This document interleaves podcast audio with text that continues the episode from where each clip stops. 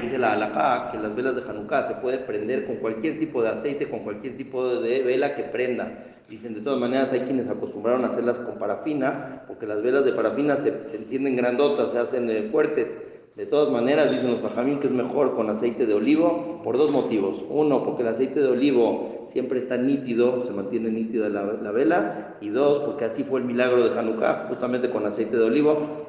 Por lo tanto, si uno puede hacerlo con aceite de olivo es mejor, si no con cualquier otro tipo de vela que encienda 30 minutos, que es la medida que uno tiene que durar las velas de Hanukkah, con eso ya cumple la mitzvah de encendido de Hanukkah.